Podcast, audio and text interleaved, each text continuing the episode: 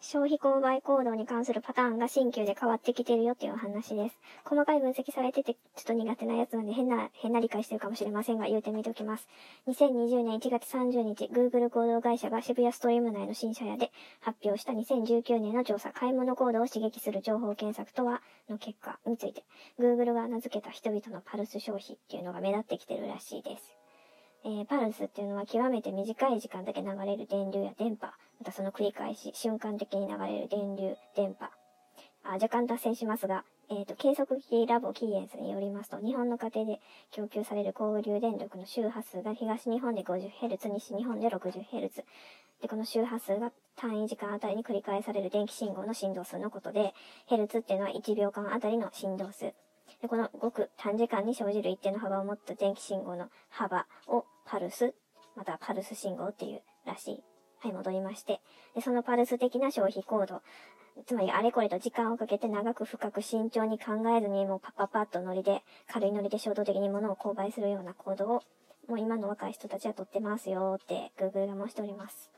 ネット世代は、まあ、金銭面に問題はあろうがなかろうがもう、そんなことは気にせず勢いで買っちゃう人々増えてんのかな。情報型の時代だし、画面見ればいろんなところに物の情報が溢れ返ってて、もういろんなところに誘導されて、このえー、現代の危機に私たちの欲望がコントロールされているようなものでもあるんで、まあ、変化としてはごく自然な変化なんじゃないかなと思います。で、さらに Google は、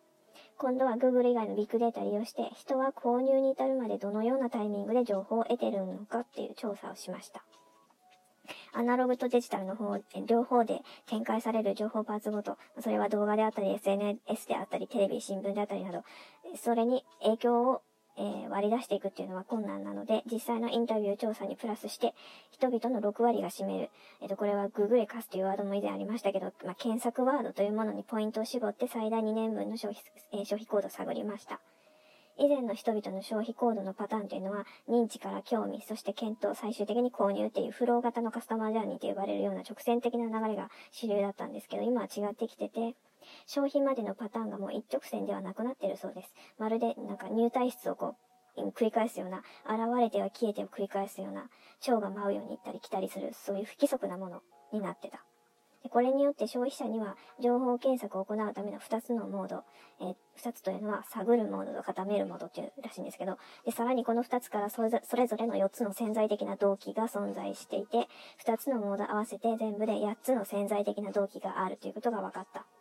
探るモードっていうのは、まあ、なんだ、ストレス、ストレスフリーな状態でインプット自体に楽しみを得るような感じでしょうか。えー、4つあるんですけど、まあ、1、収集、行動の楽し、行動自体の楽しみ。2、学び、知識をま得ること、蓄積すること。3、共有、他のじゅ、えー、消費情報の把握。4、まあ、希少価値、情報の先取りなど。え固めるモードっていうのは、え意思、え決定する意思のことでいいかな。えー、一つ目、納得。本当にこれでいいのかっていう意思の確認。二つ目、手段。これ何で買おうかなとか、まあ、そういうすぐにわかるような方法の決定をする。三つ目、期待値のバランスを取る。もう一回決めたことなので後悔しないように上げすぎた期待値をバランス調整する。で、四、正当化。自分の意思と同様の答えを探す。みたいな。この二つの、あ、違う、この八つの動機が直線的ではなくて、あっち行ったり、こっち行ったり、入ってきたり、出て行ったりっていうような動きをしているんだそうです。Google はこれをバタフライサーキットと名付けました。えー、現在、消費者の7、8割はもうこれ系の動きしとるって言ってはる。残り2、3割はデジタルに慣れてない人、もしくは、これはも、もともと物欲が少ない人っていうことでいいんかな。目的が明確な時だけ情報検索をしている人が、残り2、3割に該当する人たちのようです。多分その中には、真の情報弱者さんと、もう短時間で究極に効率的に情報を取り入れる人が、その2、3割の中にいるっていうことなんでしょうか。えっ、ー、と、高齢者とパソコン利用者に多いそうです。で、バタフライサーキットには3つの特徴がある。ちょっと、もう、脳みそがややこしくなってきたんですが。えっと、3つの特徴。1、何を調べようかな。なんか、あそこに通販あったっけ？みたいな。みたいな検索を始める思い立ち。2、えー、これいるのかなとか、これ使えるかな？みたいな。検討を始める検討の時期。で、三つ目、実際に購買の最初をクリックする購買前。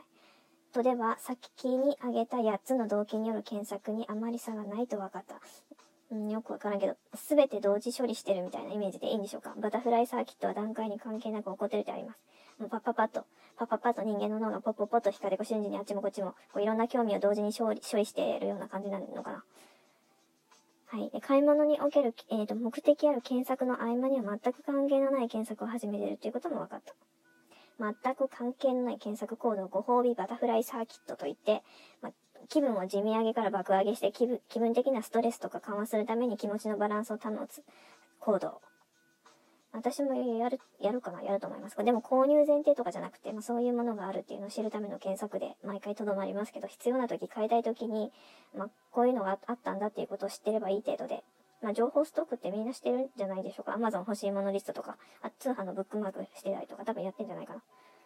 え一つのバタフライサーキットの終盤で別のバタフライサーキットが起こるなんてことも誰にでも起こってる。8つの動機から人は常に物に関連する情報を探り続けている状態で、えー、パルスするタイミング、もうよっしゃ、これに決めました。クイックドーンみたいな、そういう瞬間待ってるんだそうです。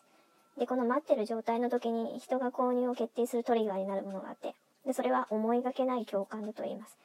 何でしょうかこれほっこり幸せになったりとか、物に深いストーリー性を感じさせたる、感じさせるようなもんだったりとか、まあ、想像以上に機能性があったとか、そんな感じでしょうか。何なのかはわかんないけど、まあ、思いがけない共感を得た時にパルスしたくなるそうです。